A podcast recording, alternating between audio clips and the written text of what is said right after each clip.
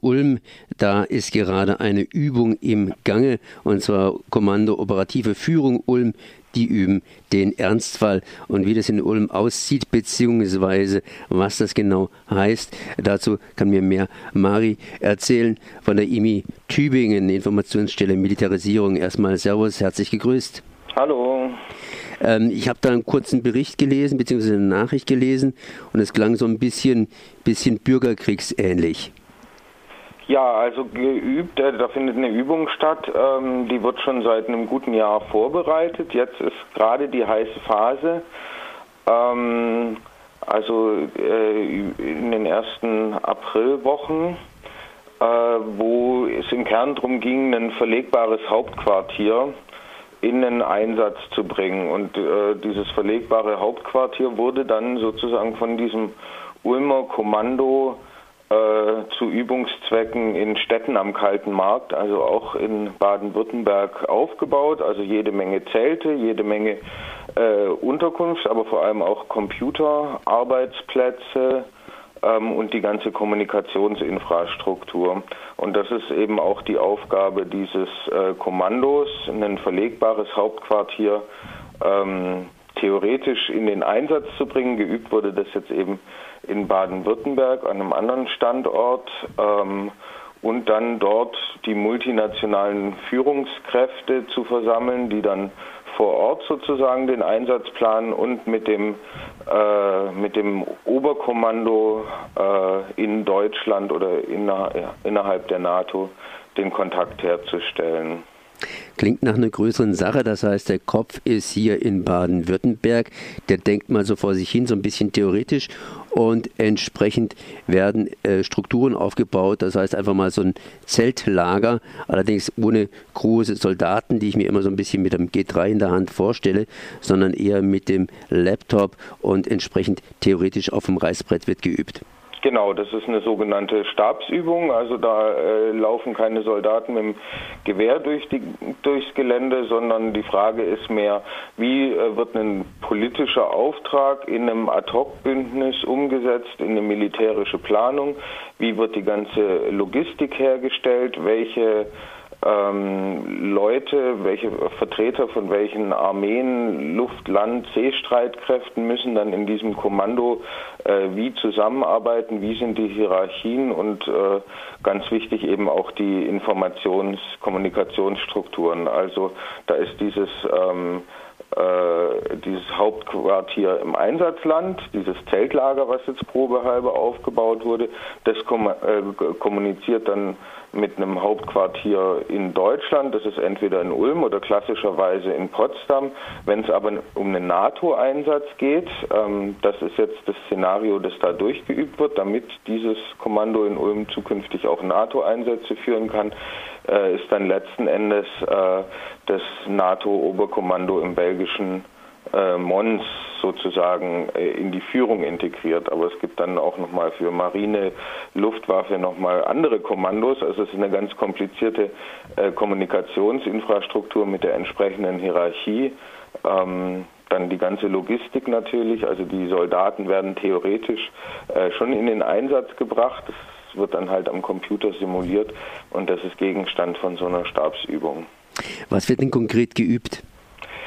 Ähm, also was konkret geübt wird, äh, habe ich ja schon wesentlich gesagt. Also vom Aufbau der Zelte bis zum Aufbau von so einer Kommandostruktur und der entsprechenden Kommunikationsinfrastruktur. Das Szenario, mit dem das geübt wird, ähm, ist, dass äh, ein Staat ähm, äh, in Skandinavien, also angeblich ein fiktiver Staat, einen Sezessionskonflikt hat. Also äh, ein Teil dieses Staates setzt sich ab und die Streitkräfte dort unterstützen das und dann gibt es Unruhen, Proteste und Terroranschläge etc. Und dann bittet dieser Staat eben die NATO um Hilfe, die sich dann entscheidet, knapp 40.000 äh, Soldaten dorthin zu entsenden also ironischerweise letzten Endes ein Szenario, was vergleichbar ist mit äh, äh, dem, was in Syrien zum Beispiel passiert, also ein innerer Konflikt, Sezessionskonflikt, Unruhen etc. Und dann äh, werden äh, Soldaten aus verbündeten Staaten Äh, Im syrischen Fall ist das dann halt Russland und Iran. Ähm, Im Fall dieses fiktiven äh, skandinavischen Staates ist es die NATO äh, um Unterstützung gebeten und verlegen da in großer Zahl in dieses Land. Operiert wird dabei interessanterweise mit tatsächlichen Karten. Also bei den wenigen Bildern, die man von der Übung sieht, sieht man dann oft diese Karten dargestellt, die die auf ihrem Laptop oder auf den äh, Großbildleinwänden haben und ähm, dieses fiktive Land, das da im Szenario Arnland heißt, ist Schweden. Ähm, und da gibt es dann eben eine Region, die sich unabhängig erklärt und interessanterweise oder vielleicht auch nicht so überraschenderweise äh, Richtung Baltikum und Russland liegt. Also tatsächlich, das wird auch eigentlich ganz offen ausgedrückt, ist, ist das schon eine Übung, die da äh, sozusagen eine ähm, Eskalation zwischen NATO und Russland äh, im Baltikum, äh, Ostsee-Bereich abbildet. Äh, schön. Ich habe aber dann eher so ein bisschen intuitiv auch mal in andere Richtungen geblickt. Ich meine, es gibt ja andere Regionen in Europa, die sagen wir mal nicht so ruhig sind wie die Schweden. Da könnten sich ja irgendwie die Lappländer absetzen oder sonst was machen. Ähm, ja, ähm, aber gerade mal im Nordosten, da gibt es ja bei uns zum Beispiel auch den Südwesten. Äh, wie realistisch ist eigentlich dieses Szenario, dass tatsächlich in Europa mal die NATO eingesetzt wird, um irgendwelche Staaten erneut zu stabilisieren? Also das fällt mir jetzt ein bisschen schwer zu spekulieren. Tatsächlich ist die NATO schon immer mal wieder im Einsatz. Also wenn jetzt der Papst nach Europa kommt oder auch äh, Kirchentag ist oder äh, eine Fußball-Europa-Weltmeisterschaft, dann sind zum Beispiel schon die AVEX-Aufklärungsflugzeuge äh, äh, der NATO in der Luft. Ähm, es gibt, gab im Mittelmeer, gab es und gibt es äh, dauerhaft einen NATO-Einsatz, der da Terrorismus und unkontrollierten Handel äh, aufhalten soll. Enduring Freedom, das war bis letzten Jahres, äh, äh hat der Einsatz auf Grundlage von Artikel 5 stattgefunden.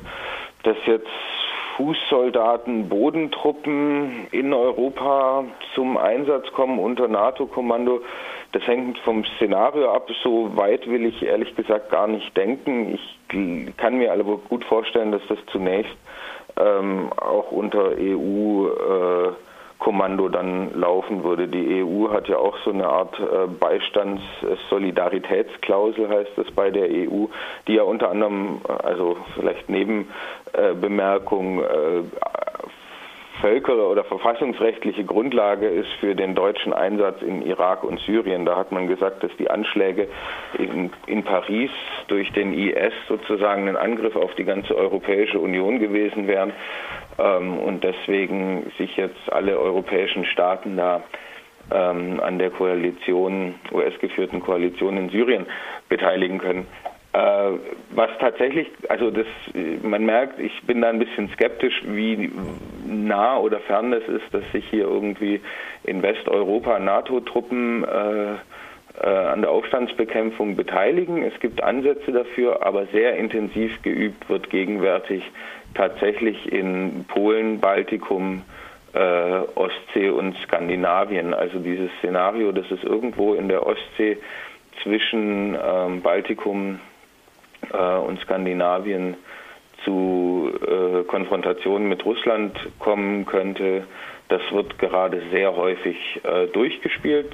Die Bundeswehr hat ja auch schon äh, Luftwaffe stationiert in Estland, äh, die da nahezu täglich aufsteigt, um im internationalen Luftraum russische Flugzeuge Sichtkontakt aufzunehmen und gegebenenfalls abzudrängen oder da solche Drohgebärden zu machen. Und sowas passiert von russischer Seite auch. Also ähm, Baltikum speziell, aber auch Ostsee insgesamt ähm, wird gerade sehr viel geübt und strategisch durchgedacht, wie da ein Krieg mit Russland losgehen könnte.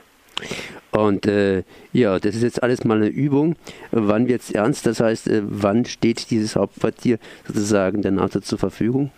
Also das steht jetzt dann ab 1. Juli äh, sozusagen Gewehr bei Fuß für dann äh, Anforderungen von Seiten der NATO. Also wenn die NATO sich jetzt entscheiden würde, einen äh, ähm, Krieg, einen Einsatz mit bis zu 60.000 Soldaten, Luft, See, Landstreitkräfte äh, irgendwo durchzuführen, dann könnte die NATO entscheiden, dass das geführt wird von Ulm. Dann würde Ulm in das jeweilige Einsatzland verlegen. Die anderen äh, verbleibenden Kräfte aus Ulm würden wahrscheinlich nach Potsdam-Geltow verlegt werden oder ins NATO-Hauptquartier, um von da aus die Verbindung herzustellen. Ähm, es ist, glaube ich, relativ unrealistisch, dass das Ulm in den nächsten Jahren schon sein wird im NATO-Auftrag. Ähm, die NATO-Zertifizierung, die jetzt mit der Übung stattfinden wird, also dass die NATO sagt, okay, Ulm ist fähig, das für die NATO zu machen, ist, glaube ich, bislang noch eher so eine Prestigesache. Zertifiziert ist dieses Kommando aber schon länger für EU-Krisenreaktionseinsätze, auch mit bis zu 60.000 Soldaten. Ähm, die EU hat sich ja auch vorgenommen, genau in diesem Umfang gegebenenfalls äh, Einsätze durchzuführen. Das ist vielleicht auch noch nicht so absehbar. Äh, was die EU aber schon lange aufgestellt hat, sind sogenannte Battle Groups. Da sind jeweils für ein halbes Jahr äh, 1500 bis 2000 Kräfte aus verschiedenen EU-Ländern, die erstmal gemeinsam üben, dann eine gemeinsame Truppe aufstellen, die dann für ein halbes Jahr in Bereitschaft steht, um kurzfristig entsandt zu werden. Und da ist es, wenn so eine Battlegroup zum Einsatz käme, ist es relativ realistisch, dass das Ulmer Oberkommando dann für die EU sozusagen den Einsatz führen würde. Tja, dann kann ich nur sagen, Ulm Marsch, beziehungsweise aus Ulm wird praktisch rausmarschiert. Ich danke mal, Mario, für diese Informationen. Vielleicht gibt es, hm?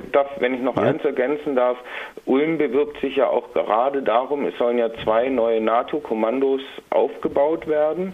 Äh, eins davon ist ein Logistikkommando, weil man einfach festgestellt hat, man will jetzt die ganze Zeit Truppen sozusagen an die äh, Grenze nach Russland verlegen. Man will da ja dauerhaft Übungen haben. Ähm, und die ganze Logistik mit, das sind ja dann über große, überschwere Fahrzeuge und über welche Brücken dürfen die fahren und welche Sondergenehmigungen muss man sich da einholen, dass diese ganze Logistik reibungslos äh, losläuft. Das, das soll ein neues Kommando, also so eine Planungsstelle, aber eine große in Deutschland entstehen und die wird wahrscheinlich auch in Ulm stattfinden. Äh, äh, angesiedelt werden. Jetzt, da wird dieses Jahr wahrscheinlich noch die Entscheidung fallen. Und dann haben wir in Ulm tatsächlich ein Cluster, wo einerseits sozusagen die ganz große Führung, also das ähm, theoretische auf Kommandoebene äh, angesiedelt ist, aber auf der anderen Seite auch die ganz praktische Militärlogistik für eine Konfrontation äh, irgendwo Baltikum, Polen etc. mit Russland. Ja, das war Mario von der Informationsstelle Militarisierung. Man könnte sagen, fast hier Baden-Württemberg. Okay, gut, Tübingen natürlich. Ja. Merci. Danke.